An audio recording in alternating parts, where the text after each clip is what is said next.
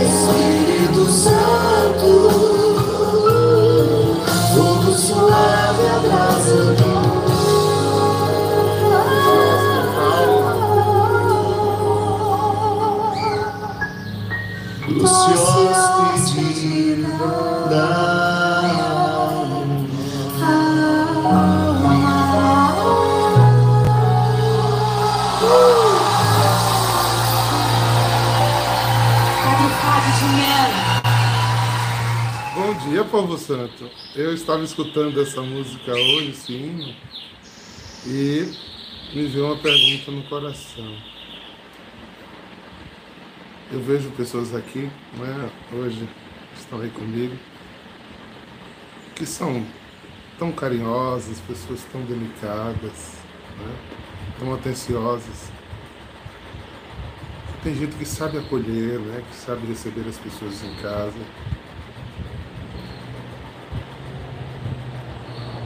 E aí eu fiz essa pergunta a mim, né? a minha oração pessoal.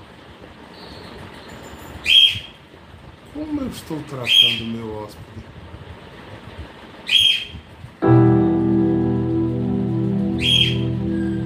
Porque nessa fala, poeta, ou a poetisa, não sei de quem é a letra,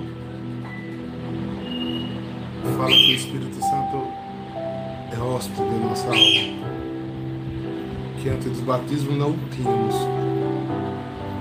No batismo ele entra em nossa vida e começa a morar.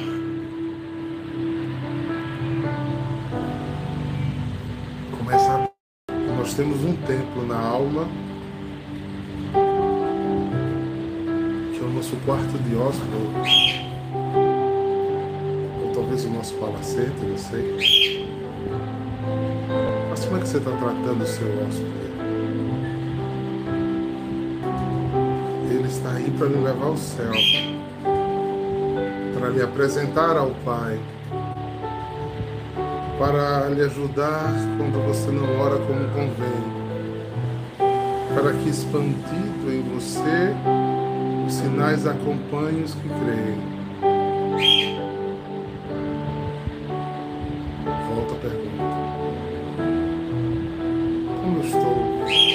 Relacionando com o meu hóspede? Qual é a minha preocupação em relação à estadia dele?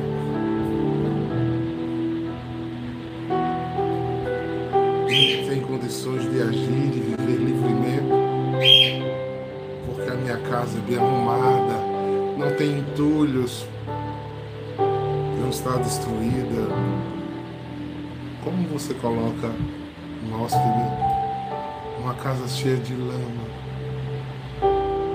sujeira, fétrida?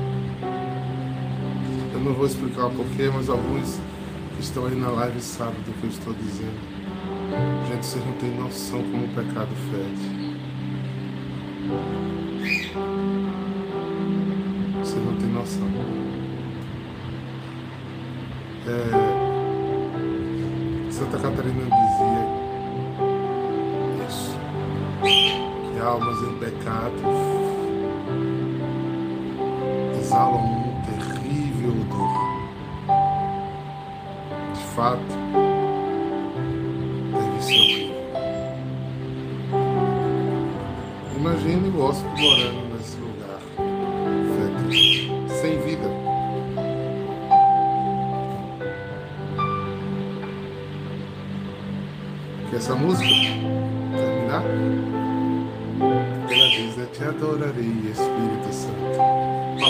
e amar é a mesma, né? Te amarei, Espírito Santo. Ou seja, me devotarei a ti, terei intimidade contigo, serei apaixonado por você, gastarei a minha vida, porque se eu amo, eu me lanço, eu me aproximo.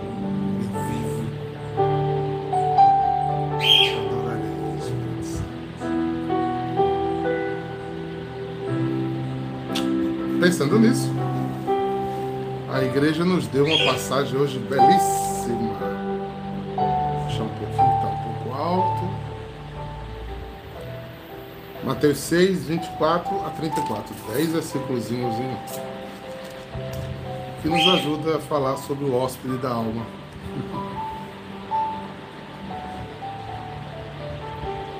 Versículo 24 ele diz: Ninguém pode servir a dois senhores. Pois ou odiará um ou amará o outro, ou será fiel a um ou desprezará o outro. Vós não podeis servir a Deus e a Mamon. Não sei como é está na sua tradução. Mamon significa dizer dinheiro. Mamon é o nome de um demônio da alta hierarquia demoníaca, da baixa demoníaca, hierarquia demoníaca ligada a Lúcifer, Mamon.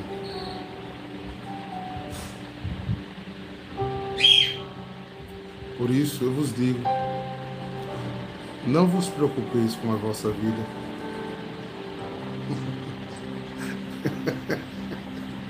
Ô oh, Senhor, essa semana tá difícil, né? O Senhor não tem amizade conosco, né? Ele disse que não dá para amar dois senhores, né? Não dá para amar Deus vamos traduzir aí a dinheiro.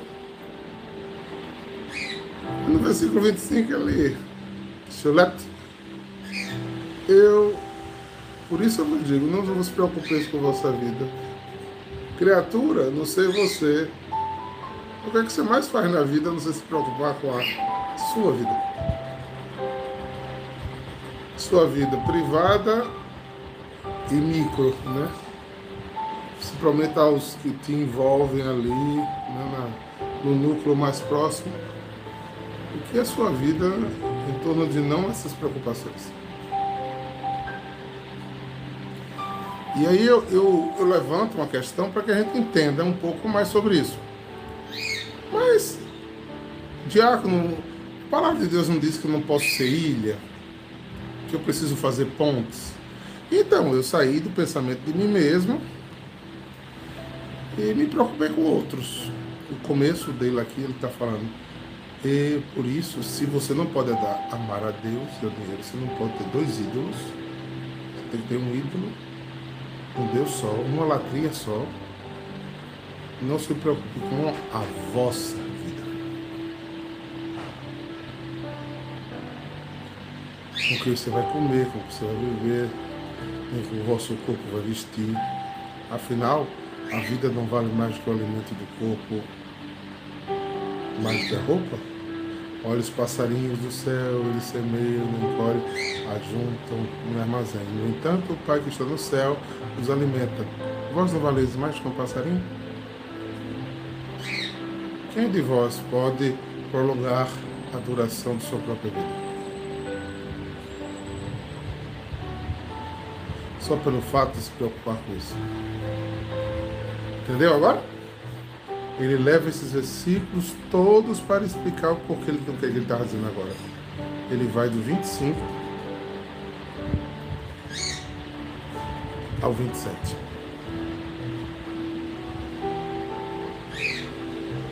Ele está falando de ilha de novo. A maioria dos seres humanos, eu estou falando agora do jeito mais macro, gastam muito tempo de sua existência em autopreservação. Um culto ao eu, a si mesmo. Numa relação desenfreada de prazer né? e de realizações de prazeres. É, o verbo eu é conjugado em quase todos os eu, eu, eu, um para eu, se pudesse existir isso, nós para eu, todo mundo para eu, eu, eu.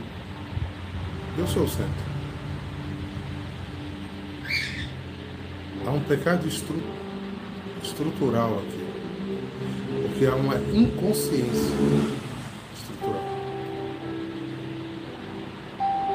como o nosso pensar brota de mim e não tem outra pessoa, a não ser Deus, né? que é uma pessoa viva e verdadeira, mas uma pessoa humana que possa entrar nesse eu, na fonte do meu pensamento.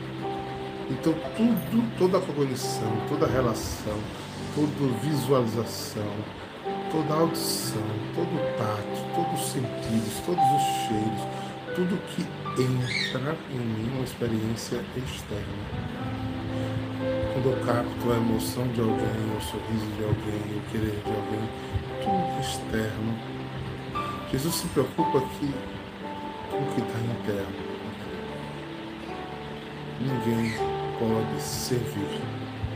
Porque a vida, essa estrutura antropológica que nós temos do antro, do ser do criado, nos leva a atitude de serviço é só a si primeiro. O homem foi se associando, fazendo sociedades, comunidades, tribo, gueto, núcleos, depois sociedade, né? Mas é a perspectiva é eu. Eu vivo para o meu serviço. Qual foi a outra pessoa que falou aqui? Deixa eu ver. Neide, por exemplo. Eu ligo para Neide agora depois do almoço digo, Neide, dorme por mim, eu estou com sono. Aí eu tenho que trabalhar, eu peço que você durma por mim. eu olho para Suelene e digo, Suelene, olha, eu estou com fome, come por mim.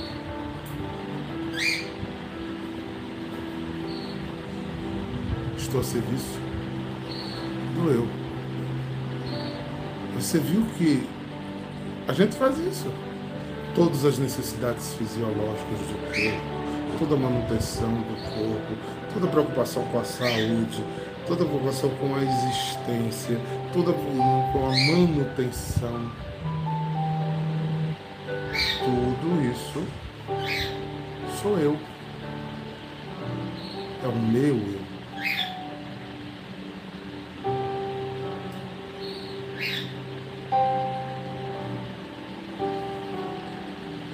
Eu vou servir a um ou desprezar o outro? Faz sentido agora a fala de Jesus? Faz sentido a fala de Jesus quando ele diz. Desculpe, a fala de João Batista quando ele diz. Vem que ele cresça e eu desapareça? Porque se eu não desaparecer, estou servindo a outro Senhor.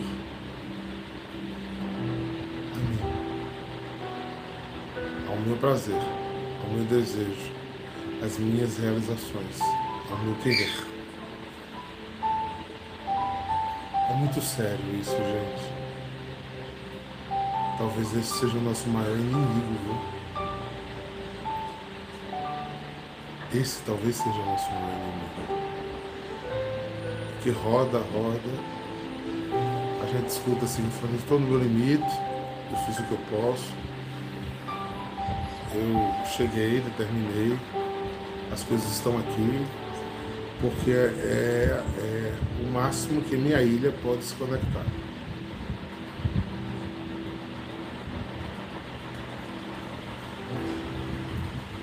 Versículo 29. Porém, eu vos digo: nenhum rei Salomão em toda a sua glória jamais se vestiu de um deles. Versículo 30. Ora, se Deus veste assim as ervas do campo, que hoje existe, amanhã é queimada no forno, não fará ele muito mais para vós, gente de pouca fé. Portanto, não vos preocupeis dizendo o que vamos comer, o que vamos beber, o que vamos vestir, como será nosso futuro. E se eu não pagar um plano de saúde? E se eu não fizer isso? E se eu não fizer seguro de vida? E se eu não deixar bens? E se eu não der tudo que minha família deseja? E se, e se? Os pagãos se preocupam com essas coisas. Nosso Pai que está no céu sabe que precisa de tudo isso. Está vendo que não é para negligenciar isso? E quando a gente começa a falar assim, parece que a gente precisa para viver essa palavra ser abandonado. Não. Vosso Pai que está no céu sabe que você precisa. Você não precisa gerar nenhuma idolatria sobre isso. Você não precisa se consumir. Como disse o Roberto, convém que você não faça esse caminho para que Cristo cresça. E o nosso Cristo, o nosso Deus, é um excelente Pai e Ele sabe do que você necessita e não lhe deixa sem.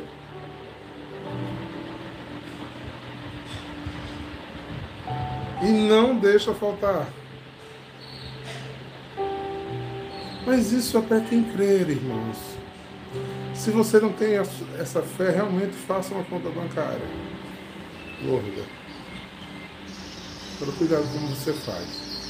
Se for em cima do, da dor, do suor, da tristeza, do engano de outros. Esse dinheiro será maldito não só para você, como para a sua geração futura. Preste atenção, queridos.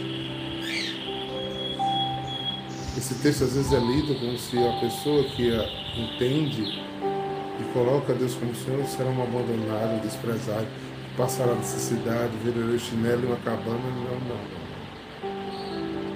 A pessoa que usufrui de todos os bens.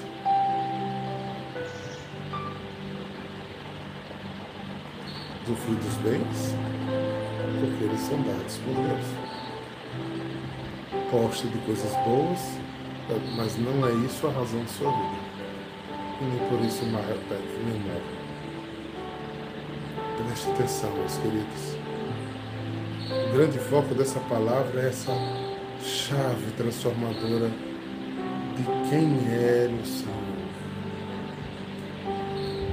Não posso voltar-me diretamente a uma alienação louca e desenfreada do meu ser, em autossatisfazer, como um poder controlador que me leve àquilo que sonho, à minha ganância, status.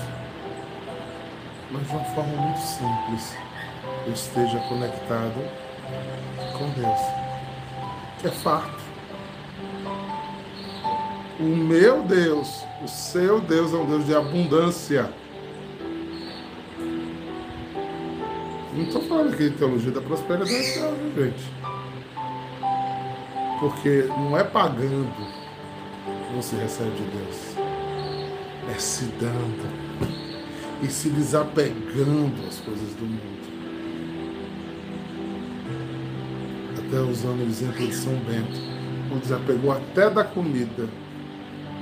Nunca lhe faltou o pão.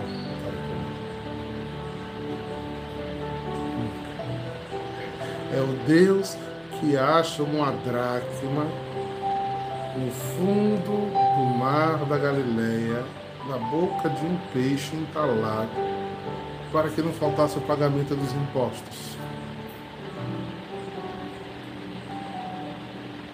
Em momentos da minha vida eu já vi isso tanto acontecer, queridos irmãos, de uma forma tão abençoada, tão profunda.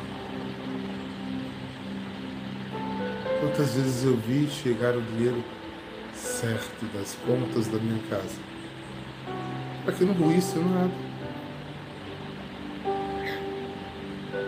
Eu sem salário, sem, sem condições de manter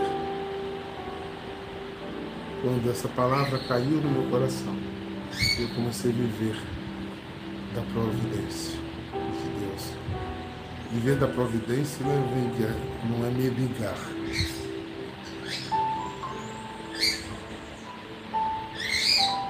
Da providência é trabalhar pesado pelo reino. Trabalhar para o dono da vida e esperar o pagamento no tempo certo porque ele dá conforme ele deseja. Uma moeda de prata quem trabalhou para a navinha dele. Esse é o nosso Deus. E ele conclui aqui, ó. Pelo contrário, buscai primeiro o reino. Em primeiro lugar, o reino de Deus e sua justiça. E todas as coisas vos serão dadas e por acréscimo. Portanto, não vos preocupeis com o dia da manhã, pois o dia da manhã terá suas próprias preocupações. Para cada dia, basta seus próprios problemas. Essa necessidade desenfreada de dominar as coisas destrói a obra de Deus em nós. E às vezes o mamon, ou seja, o poder, é dentro da própria igreja.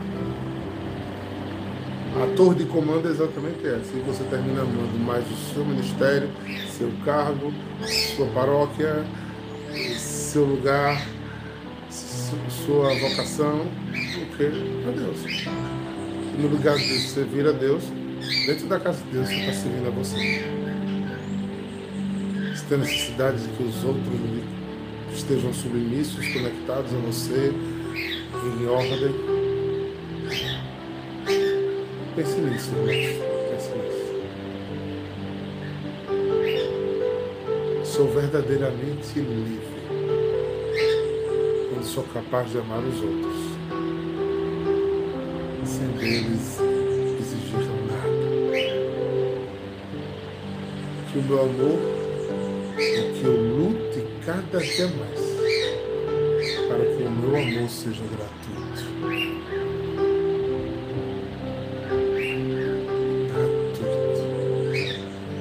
Completamente gratuito.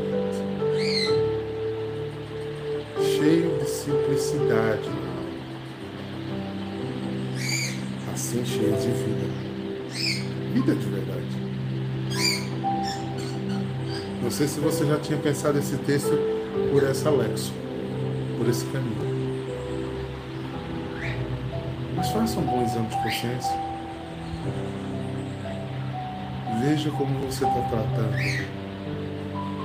a sua vida, os seus desejos, os seus impulsos, a sua ganância. Muitas vezes a nossa ganância é chamada de sonhos.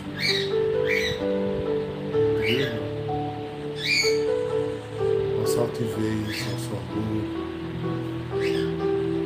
Nossa vaidade muitas vezes é chamada de falsa modéstia. E de complexo de inferioridade. Pense nisso, irmãos. Não dá para amar esses dois senhores. O Senhor é eu Senhor potente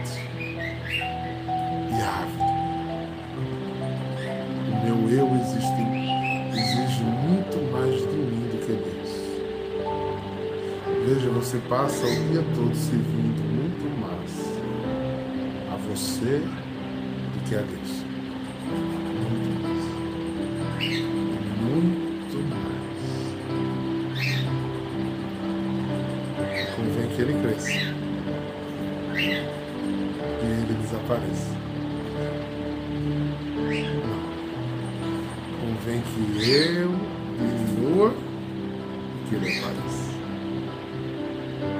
Rapidamente podemos nos perder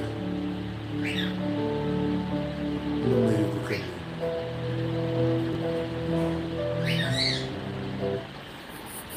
E eu queria terminar essa meditação de hoje rezando isso com vocês. Eu não sei se você já viu aqueles momentos de desespero. Sabendo que Deus pode fazer. Um abrigo de mentalidade muito grande. Saiba que o Espírito Santo só o Espírito Santo pode lhe colocar essas palavras que eu meditei com você hoje no seu coração. Só o Espírito Santo pode levar para este lugar, queridos. Porque ele vai conseguir dizer: olha, aqui é você. Aqui é o que você deseja. Aqui é o poder. Aqui é o dinheiro. Aqui sou eu. Não basta a gente conhecer a Jesus como estamos tratando o hóspede de dimensão.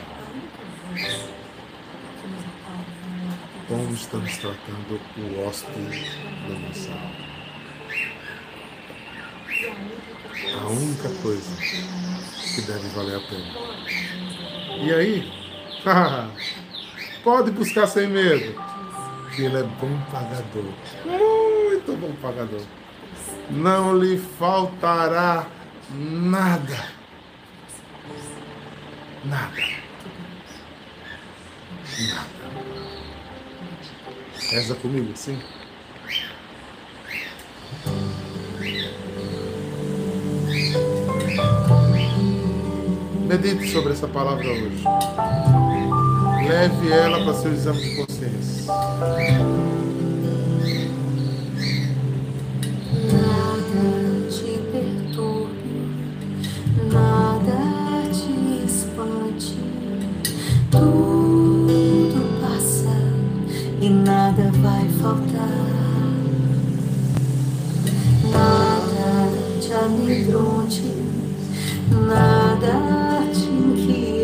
inquiete, só Deus basta, Deus não vai mudar,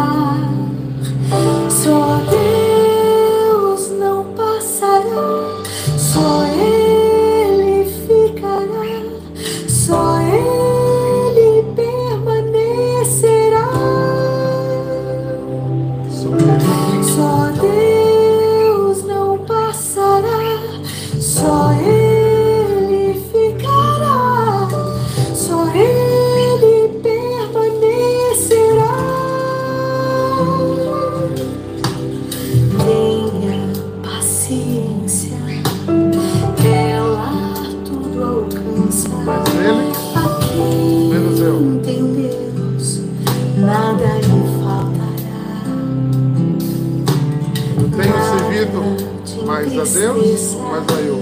Nunca te esqueça Como estamos tratando que tudo passa, nosso nada de faltar. Só Deus não passará. Que o Senhor te abençoe. Que o Senhor te guarde.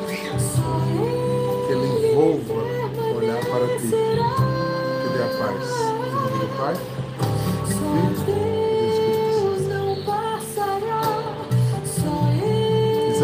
Medita.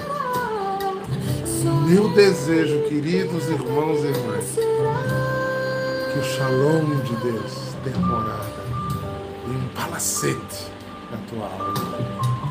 Shalom!